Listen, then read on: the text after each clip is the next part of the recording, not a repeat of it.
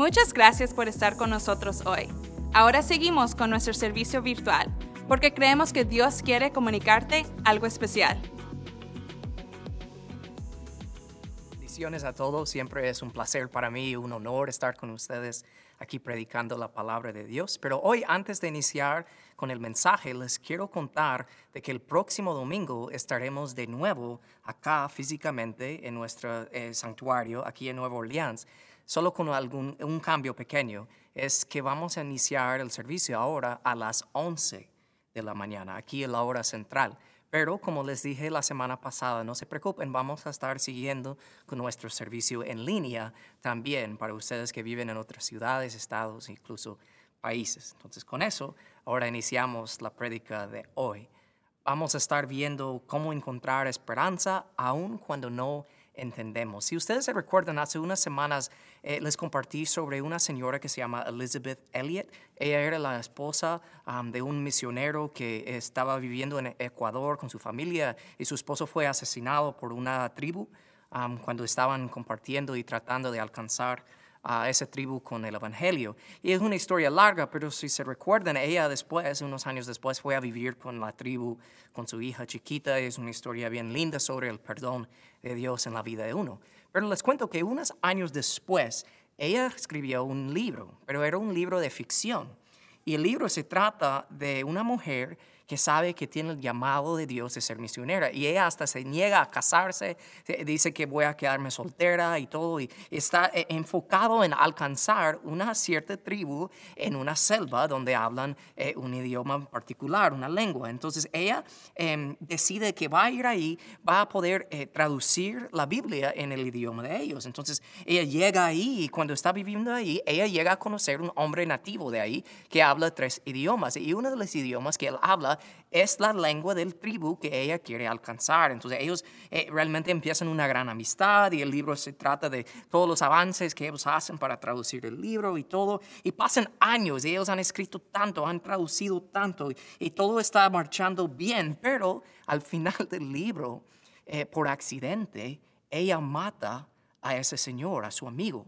Ah, por accidente, porque él se enferma y ella le da eh, un antibiótico sin saber que él tenía una alergia a la medicina que le dio y él se muera. Entonces lo que pasa en la historia es que eh, la tribu se enoja con ella porque ven como lo que pasa con el Señor. Entonces ellos toman las notas de ella, todos los cuadernos, todo lo que ella había trabajado tantos años para avanzar a traducir la Biblia en el idioma de ellos, y ellos tiran todas las hojas al río y ella se pierde todo, pierde todo lo que había escrito en un solo momento. Todos los años se perdieron en un solo momento y el propósito de su vida realmente, o sea, ella tenía el propósito, había pasado tantos años y se pierde todo en un instante. ¿Y sabe lo, lo más poderoso? Es que así termina el libro. Era un libro de ficción, se recuerdan, pero así termina. Y años después ella cuenta de que cuando ella llegó a publicar el libro, ella empezó a recibir cartas de cristianos y ministros y pastores, eh, eh, mensajes de odio en contra de ella por haber escrito un libro tal como es. Hasta un presidente de un seminario le escribió a ella y le dijo que no iba a permitir que su libro se vendiera eh, porque, por, el mensaje, por el mensaje que tenía. Y le decía estas palabras, no puedo permitir que se venda este libro porque sería imposible que Dios dejara a un siervo fiel experimentar tal cosa, de sufrir de esa manera. Entonces Elizabeth Elliot um, sencillamente contestó a ese señor y le dijo, es obvio um, a todos los que se están quejando, como yo decidí de terminar mi libro de ficción, um, e incluso a usted, que nunca han leído o captado el propósito del libro de Job, en la Biblia. Porque la pregunta más común hacemos como cristianos y también hasta los ateos lo hacen. Es, si Dios es todopoderoso y lleno de amor, ¿por qué permite cosas malas suceder a las personas buenas? Y les digo que Dios nos da la respuesta en el libro de Job. Y les a decir honestamente, si ahorita en tu vida estás en medio de un gran sufrimiento en este momento, te voy a decir que la respuesta que veremos en la historia de Job puede ser que te va a doler, porque es fuerte.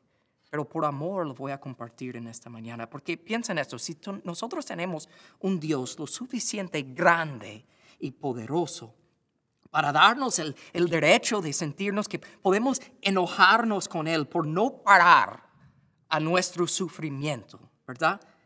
Entonces también tenemos que entender que tenemos a un Dios lo suficiente grande y poderoso que debe tener buenas razones de por qué no ha parado el sufrimiento en nuestras vidas, solo que tú y yo tenemos que admitir que no somos capaces de entender sus razones, pero no quiere decir que Él no las tiene.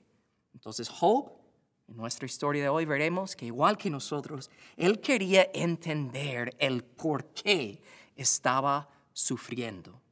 Si sabe la historia de Job, él era un hombre recto, un hombre bueno. La, la, palabra dice que él era un buen hombre, un mejor hombre que estaba viviendo en la tierra.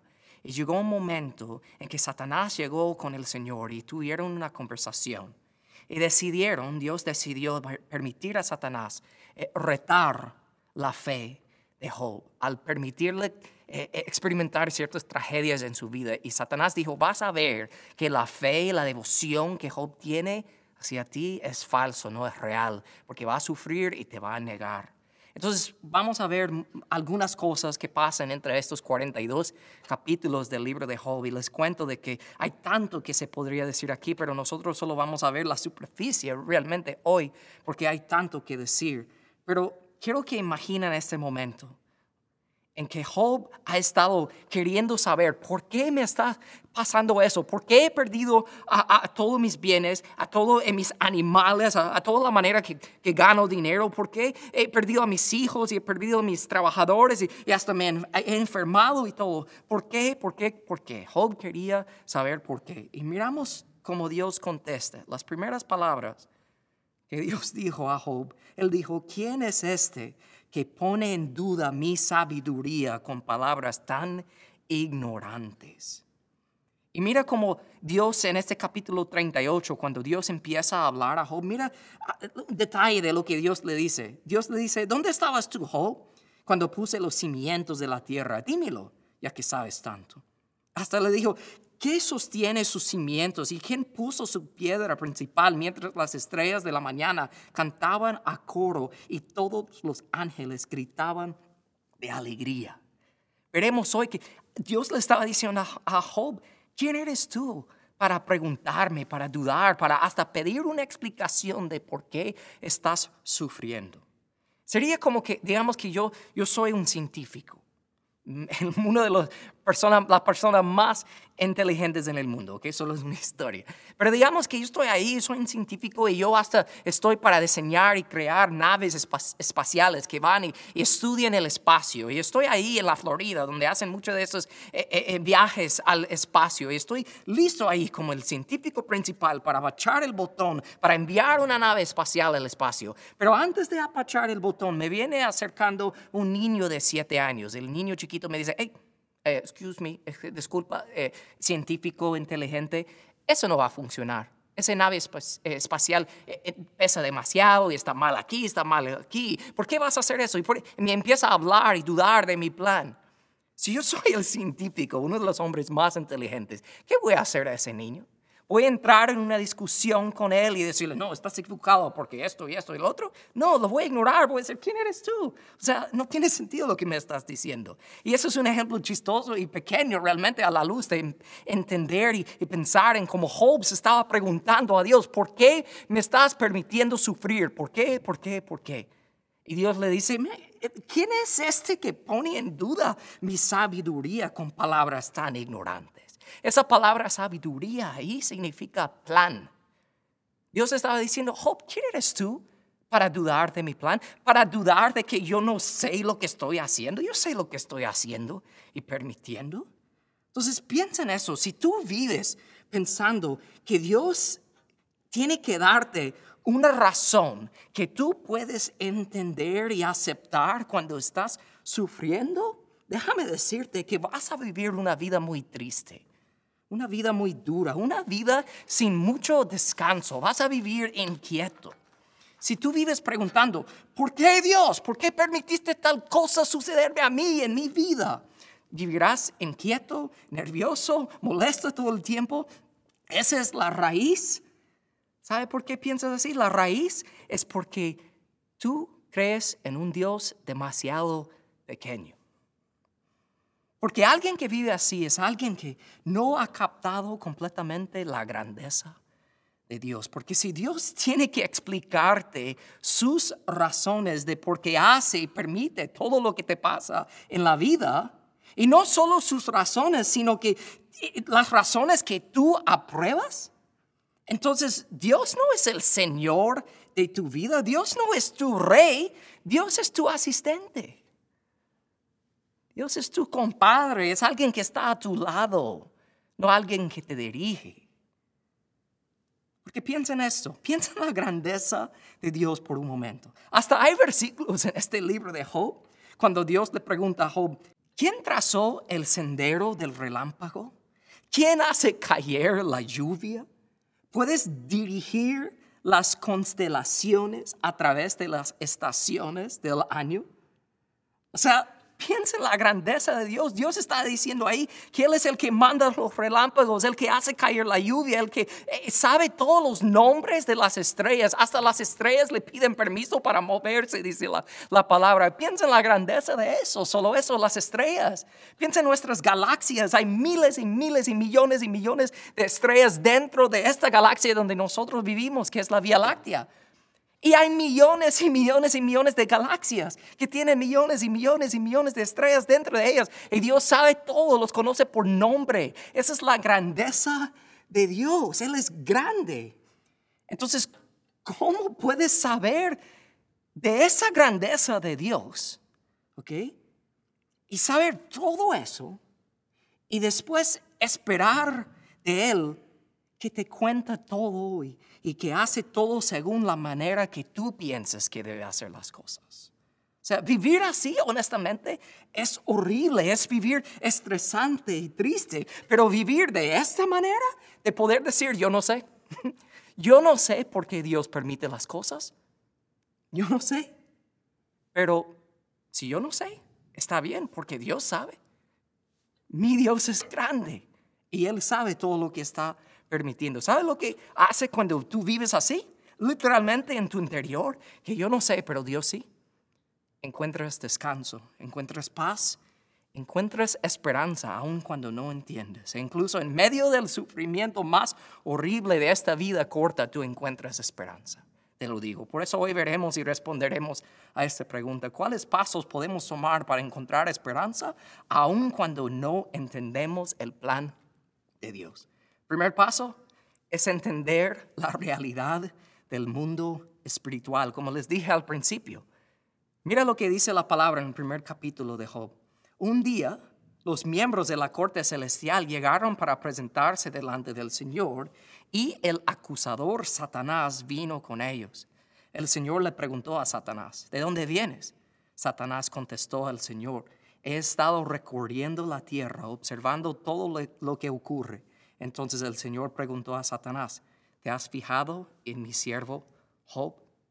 O sea, no estoy diciendo de que en cada momento de sufrimiento hay una reunión entre Dios y Satanás en nuestras vidas, pero nos hace saber que la realidad del mundo espiritual está en juego siempre en nuestras vidas. Hasta Pablo dijo, pues no luchamos contra enemigos de carne y hueso, sino contra gobernadores malignos y autoridades del mundo invisible, contra fuerzas poderosas de este mundo tenebroso y contra espíritus malignos de los lugares celestiales. El primer paso para poder encontrar esperanza, aun cuando no entiendes, es de saber que el mundo espiritual es más real que el mundo físico en que vivimos. Dios está moviéndose en el mundo espiritual. Tenemos que entender eso. Pero el segundo paso es no proclamar lo que no entendemos. Voy a repetir eso. No proclamar lo que no entendemos. Porque piensa en Job. Él cuestiona a Dios, ¿verdad? Y, él quiere saber, ¿verdad? ¿Por qué Dios está permitiendo sufrimiento en su vida? Job ha perdido todo. hasta se ha enfermado, hasta su esposa está en contra de él ahora. O sea, todo está mal en la vida de Job. Y él está cuestionando a Dios y sus razones de por qué le está permitiendo sufrir, ¿verdad? Y se recuerda, les repito una vez más, Dios responde a Job diciendo, ¿quién es este que pone en duda mi sabiduría con palabras tan ignorantes? Entonces hay que ver, Dios, eh, Job cuestiona, pero nunca proclama el por qué. Él nunca dice, es por esto que estoy sufriendo, estoy seguro es por esto, y Dios está haciendo esto y aquello y el otro. Job nunca hace eso, pero los tres amigos de Job, ellos pretendían de saber por qué Job estaba sufriendo y ellos lo estaban proclamando. Estaban proclamando algo que ellos no entendieron. Y les digo que en medio de nuestro sufrimiento, si no entendemos lo que Dios está haciendo o permitiendo, no debemos proclamar lo que pensamos, algo que no entendemos. ¿Sabe por qué? Porque mira la reacción de Dios hacia los tres amigos de Job. Dios habla con uno de los amigos de Job, le dice, estoy enojado contigo y con tus dos amigos. ¿Por qué? Ahí dice, porque no hablaron con exactitud acerca de mí. Eso me da miedo, honestamente, como pastor. Me hace querer nunca pararme en frente de ustedes y nunca hablar con nadie y decir que yo sé algo de Dios que realmente no sé. Y nosotros tenemos que entender que en medio de nuestro sufrimiento a veces nos hace querer proclamar cosas que no entendemos. Tenemos que tener cuidado con eso. Tenemos que tener cuidado porque les quiero decir que en momentos de tragedia y de sufrimiento, ¿saben qué? Está bien decir, yo no sé, yo no entiendo. Hasta hay liberación en eso. Y está bien decirlo. Pero ahí llegamos al tercer paso. Aquí es donde quiero enfocar más tiempo. En el tercer y el cuarto paso. De ahí vemos que tenemos que entender que el mundo espiritual está en juego, tenemos que entender eso y tenemos que eh, entender que no podemos proclamar lo que no entendemos. Pero el tercer paso es sufrir sin la garantía de una explicación. Porque Job en este, en este libro, él habla y habla y habla por muchos capítulos y sus amigos hablan y hablan y hablan. Realmente del primer capítulo y hay 37 capítulos de ellos hablando y hablando y hablando y hablando y ellos cuestionando y, los amigos adivinando por qué Dios está eh, dejando y permitiendo a Job sufrir y ellos están dando su explicación y todo. Y de ahí Dios empieza a hablar. Dios habla a Job en el capítulo 38 hasta el capítulo 41. Son casi dos mil palabras en el español, pero saben que algo que me fascina, me, asombra. Tienes a Job y sus amigos hablando por tanto tiempo, queriendo saber por qué Dios está permitiendo tal sufrimiento. Y de ahí llega el momento en que Dios va a hablar. Pero saben que algo que vemos en esta historia, que Job nunca escuchó la explicación de por qué sufrió. Nunca lo escucha. Nosotros, como leímos en la historia al inicio, sabemos por qué Job está sufriendo. Es porque Dios y Satanás habían tenido una, una conversación en el capítulo 1, pero Job no sabe nada de eso. Job, no sabe que es por eso. Entonces, mientras que lees el libro de Job, uno piensa, oh, ok, yo, yo sé como estoy leyendo esta historia, sé por qué Job está sufriendo. Y, Job está preguntando por qué, por qué, por qué, capítulo tras capítulo, Job preguntando por qué, por qué. Entonces uno piensa que voy a llegar al final de, de esta eh, eh, historia y Dios le va a dar la razón a su siervo Job. Este hombre justo, Dios le va a decir, ay, ok, pobrecito, ahora te voy a decir por qué estaba sufriendo. Pero ¿saben qué? Nunca sucede. Y mira lo que dice la palabra. Nunca sucede. Y después que Dios deja de hablar y Job nunca recibe su respuesta, su explicación de por qué sufrió, Job dice, ahora sé que todo lo puedes y que nadie puede detenerte. Tú preguntaste, ¿quién es este que pone en duda mi sabiduría con tanta ignorancia? Soy yo. Y hablaba de estas cosas sobre las que no sabía nada, cosas demasiado maravillosas para mí. Entonces Job nunca escuchó la respuesta de por qué sufrió, pero escuchó a Dios.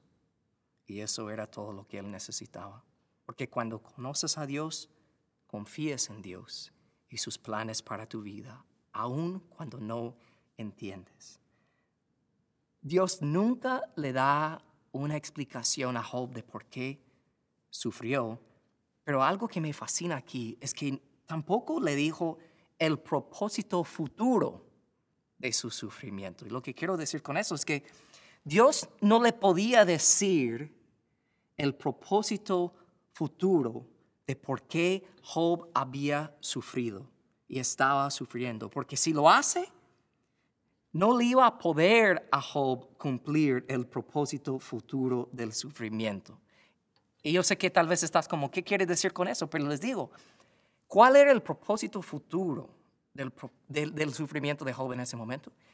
Que hoy, aquí, miles de años después, aquí hay un gringo que se llama David Spirit que está hablando de quién? De Job. Y miles y millones de otras personas en todo el mundo conocen la vida y la historia de Job. Y no solo eso, ellos han llegado a conocer a Dios a través del testimonio de Job. Y no solo eso, han encontrado consuelo y paz y propósito hasta en los momentos peores de sufrimiento por la historia y el testimonio de la vida de Job.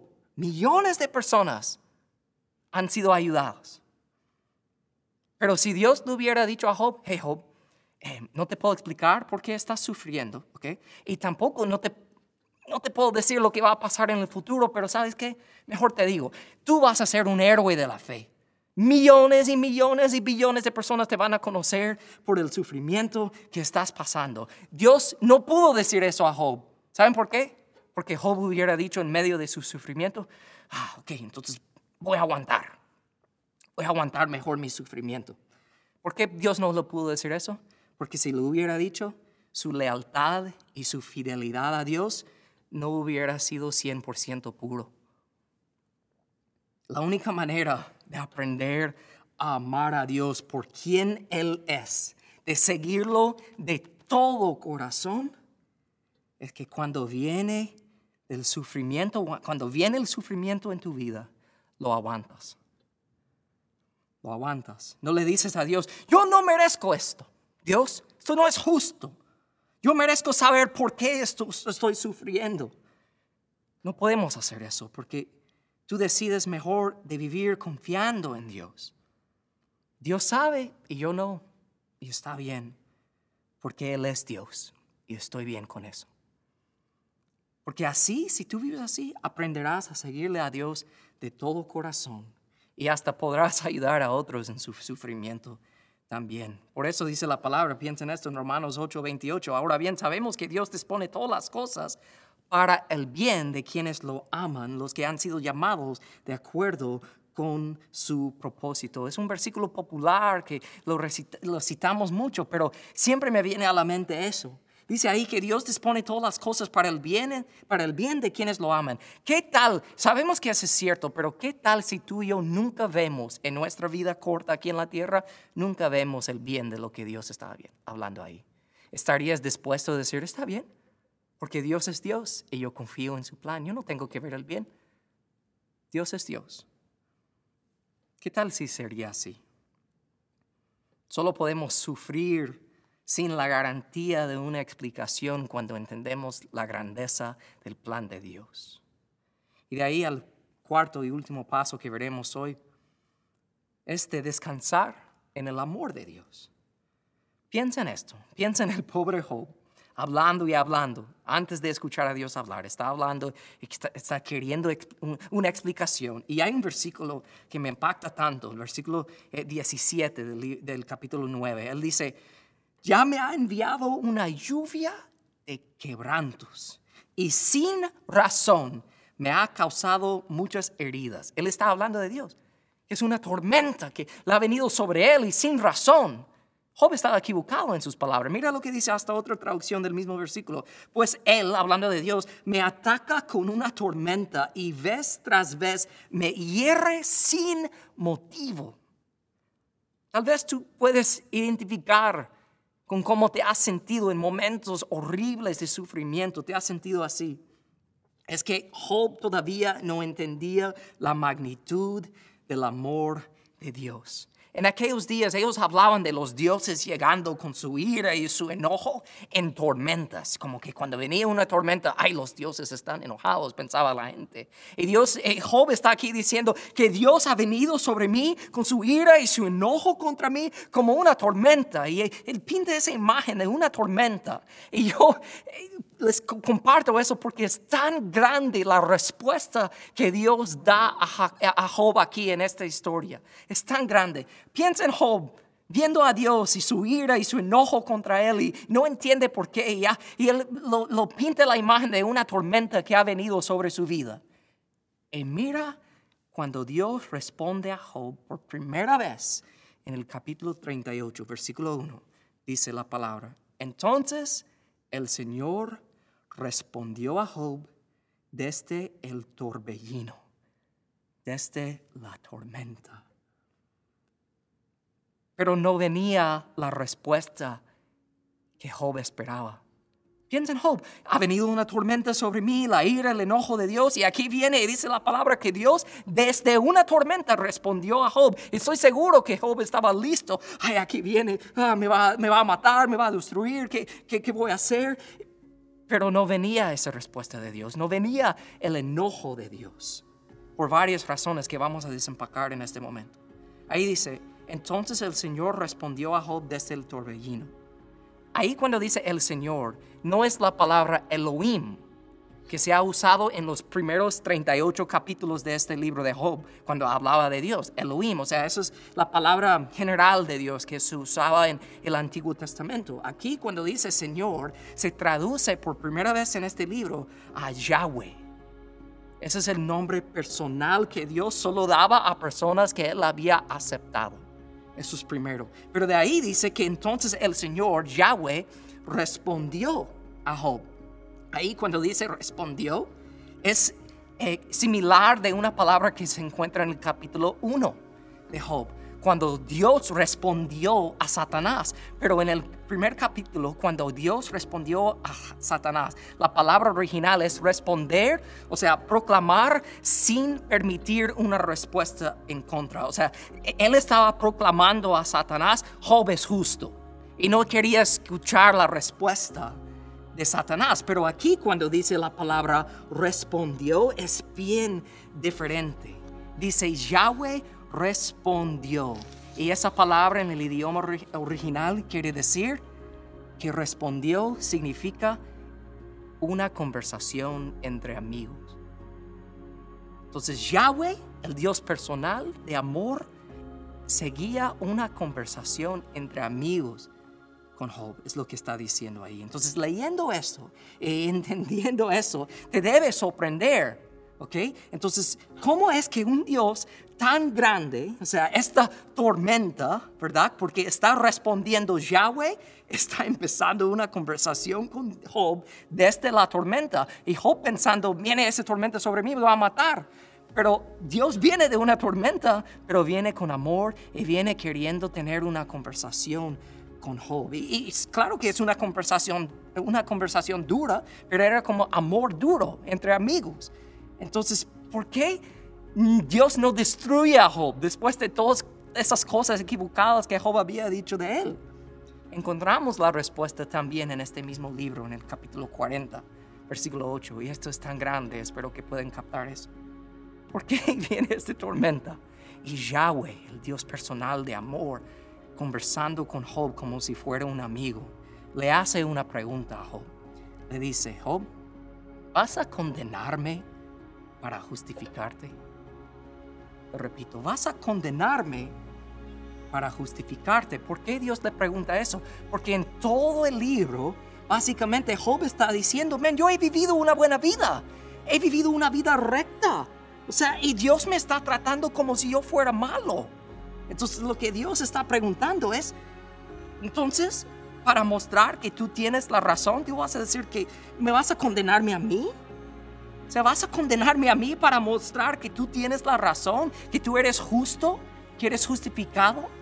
Piensa en esa pregunta, porque en el mero momento que Dios le hace esa pregunta a Job, la respuesta obvia es no. O sea, Job estaba completamente equivocado. Pero piensa en esto, en la historia entera, en la historia de toda la Biblia, el Evangelio, o sea, Jesucristo, Él responde a esta pregunta. ¿Debe Dios ser condenado para que tú seas justificado? La respuesta es sí. Porque si no fuera por la condenación de Jesús en la cruz, tú no puedes ser justificado. Entonces tenemos a un Dios tan santo, tan grande, que Jesús tuvo que morir por ti. Pero también como vemos en esta historia, cuando Yahweh llega, que tenemos a un Dios tan amoroso, que era el gozo de Jesús poder morir por ti. Entonces ahora, igual como Job, aún en medio de nuestro sufrimiento, Dios no llega a nosotros como una tormenta llena de ira, sino Yahweh, el Dios personal, el Dios de amor, Jesucristo, te dice, yo quiero conversar contigo en medio de tu sufrimiento, porque yo sé exactamente lo que tú te sientes, porque lo he vivido también. Entonces, entendiendo eso, igual que Job, en nuestro sufrimiento, no necesitamos respuestas. Solo necesitamos la presencia de nuestro Dios amoroso. Y por eso vemos lo que Job dijo, versículos 5 y 6. Hasta ahora solo había oído de ti, pero ahora te he visto con mis propios ojos. Me retracto todo lo que dije y me siento en polvo y ceniza en señal de arrepentimiento. O sea, Job está diciendo, yo retracto mi deseo de querer entender por qué estoy sufriendo, porque ahora yo sé que es suficiente saber que tú me amas y que tú eres poderoso y tienes un plan. Yo no necesito saber los detalles, yo confío en ti porque sé que me amas. Entonces, la próxima vez que estás tentado a pensar, man, estoy sufriendo y no lo merezco, puedes recordar que tú fuiste salvado por un hombre que no lo merecía. Lo hizo por ti. Y de ahí, tal vez una de las partes más famosas que las personas les gustan a, sacar un poco de su contexto en esa historia del libro de Job. Él termina em, el libro explicando de que Job termina siendo bendecido por Dios con doble de lo que tenía antes. ¿Pero por qué? No es algo que Dios hizo a la ligera. Oh, has sufrido, pobrecito hijo mío. Ahora te doy bendiciones porque has sufrido. No, es porque Job aprendió algo en su sufrimiento que no todos aprenden. Él aprendió que no estamos preparados para vivir con las bendiciones de Dios hasta que estamos preparados a vivir sin las bendiciones de Dios. Job, sin las bendiciones de Dios, después de haber perdido todo, financieramente, económicamente, físicamente, relacionalmente, todo, había perdido todo. Y al final de todo, él pudo mirar para arriba y decir, te conozco Dios y tú eres suficiente para mí. Y no era solo palabras, era real. Eso es lo que Dios quiere que aprendamos en medio de nuestro sufrimiento. Por eso al principio de, este mensaje, que yo sé que ha sido un poco diferente hoy, eh, un poco más profundo en la palabra, por eso dije al principio que tal vez si estás sufriendo en este momento, si has perdido un ser querido o estás eh, enfrentando una enfermedad o lo que sea, si estás sufriendo, a escuchar que tal vez Dios no te va a decir por qué. No te va a dar una explicación. La mejor cosa que puede suceder en medio de nuestro sufrimiento es que aprendemos que Dios literalmente, no solo por dicho, no solo porque es una frase popular decir en la iglesia, sino que de verdad Dios es todo lo que necesitamos. Si puedes llegar a solo captar eso en tu interior realmente, no necesitas nada más. Porque Dios es todo lo que necesitas. Padre, en el nombre de Jesús, te pido que hoy esa palabra sea en nuestro corazón, que lo captemos completamente como Job, Señor. De entender que no tenemos el derecho de decir, yo no merezco eso, porque Jesús no merecía sufrimiento, pero murió en nuestro lugar. Y eso hasta en el libro de Job, libro en el Antiguo Testamento, que por fecha es uno de los libros más antiguos que tenemos de tu historia Hasta esa historia de Job cuenta la verdad del Evangelio, de la venida de Jesús, de tu plan perfecto. Gracias, Señor. Yo te pido por las personas que están sufriendo. Ayúdalos, Señor. Ayúdalos, Padre, a entender que literalmente tú eres todo lo que necesitan. Porque eso es la mayor bendición que una, una persona puede recibir en esta vida. Gracias, Señor. En el nombre de Jesús oramos. Amén y amén.